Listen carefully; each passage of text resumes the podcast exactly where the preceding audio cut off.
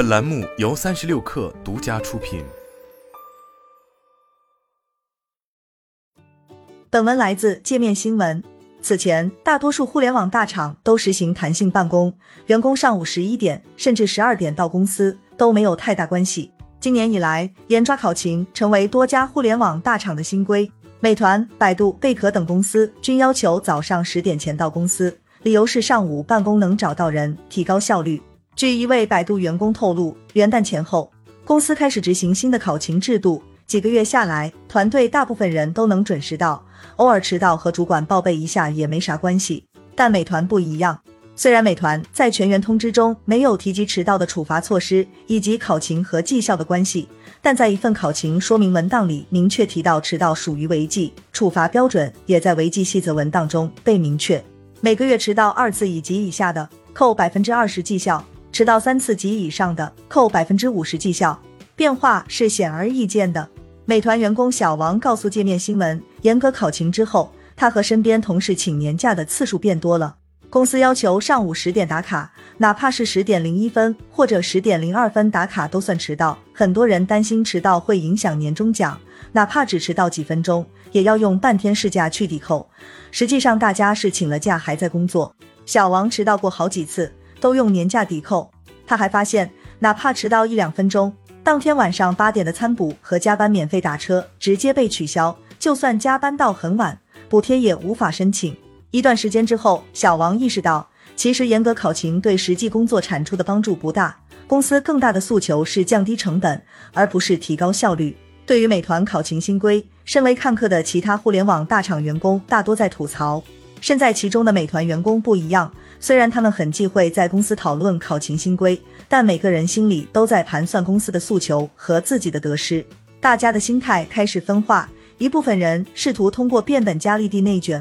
获得更多收益，而另一部分人便清醒了。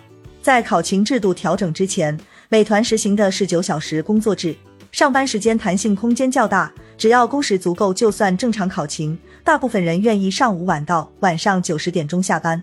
当上班时间被严格固定在上午十点，晚上九十点钟下班，意味着每天要多工作二至三个小时。很多刚入职的应届生希望通过付出更多工作时间，给上司留下一个好印象。虽然大家未必热爱这份工作，但只有给上司留下好印象，才能升职加薪。去年入职美团的应届生团子，从春节到现在，基本没有准时下班过。本来准备每天都去健身房锻炼，但实际一周能去两三次就不错了。在团子看来，虽然按公司制度晚上七点就可以下班，但要把事情做得更好，获得老板肯定，就需要付出更多时间。这样的环境是在逼迫个人做出这样的选择。团子说自己的工作压力大，但现在却不知道自己的选择是否正确。他观察到很多新入职员工开始都有一种别人没走，我也不好意思走的心态。但时间久了，工作也真的累。有些人到了下班时间，该走就走。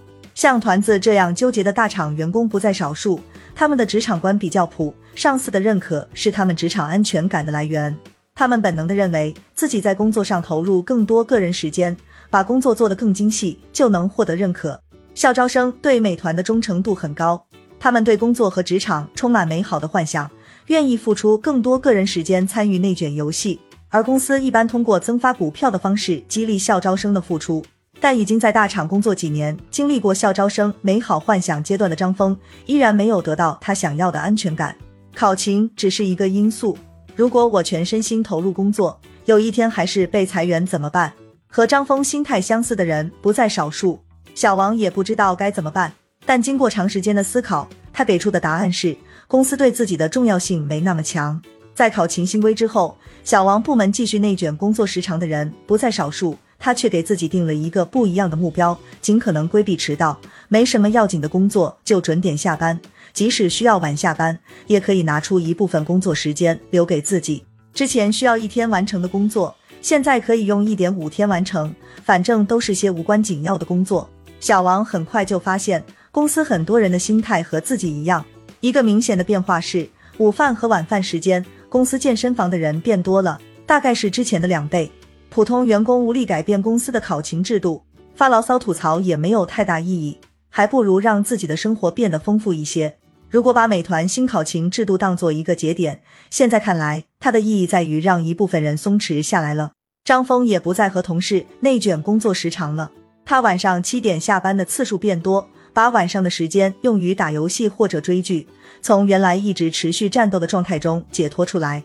虽然公司明确了上班时间和工时，但还有模糊空间，比如公司默认中午吃饭和午休是一个小时，其实他可以从十二点休息到两点。松弛下来的人多了，也会影响更多的人。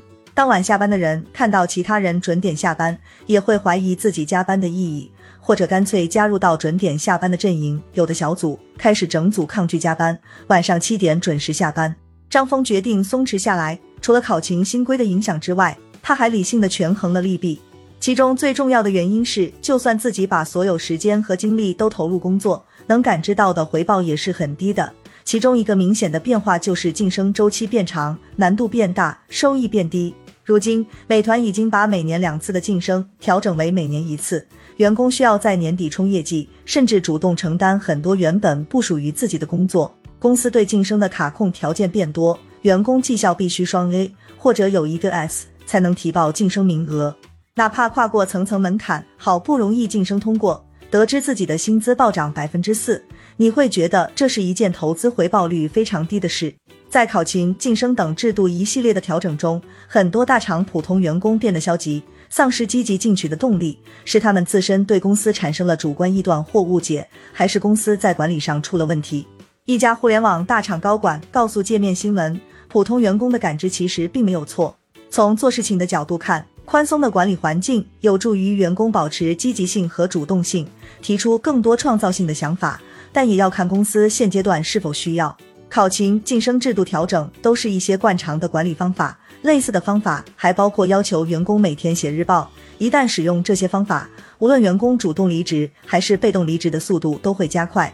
而一位在互联网大厂有多年从业经历的 HRBP 则表示。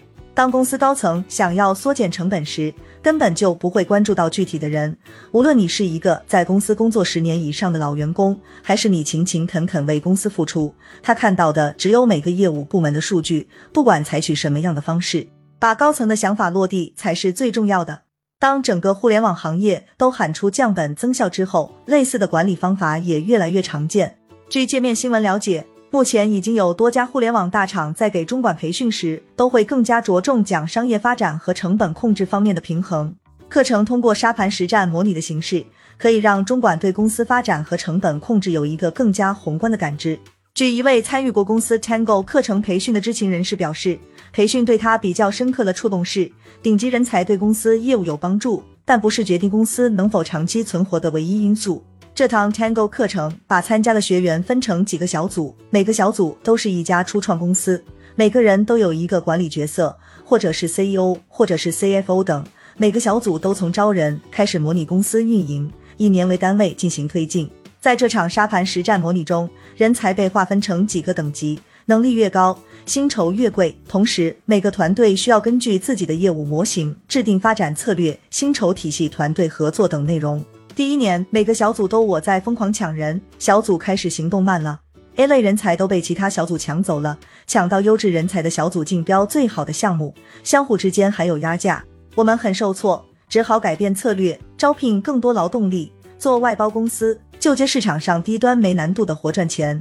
大概经过五六年之后，我们发现那些招到 A 类人才、拿到优质项目的小组，并没有赚到钱，反倒是我们小组比较会算账。赚了钱，后面用这些钱投资其他小组，成了 VC。上述知情人士说，这个沙盘实战模拟和互联网发展的过程非常相似。初期各家公司都在疯狂抢人，但红利期过后，又回到了传统的公司经营上，就是如何降本提效和管理提效。每个行业、每个公司都逃不过这样的轮回。其实，员工们反复计算权衡的投资回报率，公司早已计算过了。上述知情人士说。互联网进入下半场之后，各家公司都在寻找下一个增长领域，但很困难。只能说，管理做得好的公司可以把公司上升和下滑的曲线拉得更长。在美团内网上，员工们也在或多或少参与公司管理的讨论。近期一个点击量比较高的帖子是王慧文四杀。